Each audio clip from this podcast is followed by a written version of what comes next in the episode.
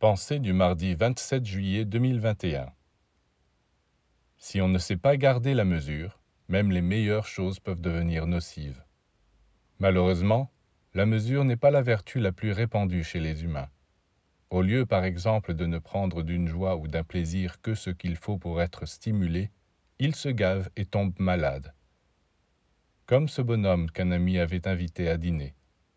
Attends, dit-il, lundi je dîne chez un tel, donc mardi je serai au lit.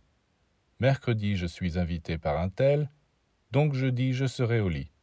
Eh bien, vendredi si tu veux. Au moins lui, il se connaissait. Que ce soit la nourriture, les boissons, les plaisirs, les humains ont toujours tendance à dépasser la mesure. Pourquoi ne pas se contenter de peu? Même un poison peut faire du bien à condition de le prendre à dose homéopathique. Mais excepté pour les médicaments, les humains ne savent pas ce que c'est que l'homéopathie. Ils ne pensent pas que dans la vie psychique aussi il y a des doses homéopathiques et des doses allopathiques, et que les doses homéopathiques sont très favorables, alors que les doses allopathiques, trop fortes, sont parfois nocives.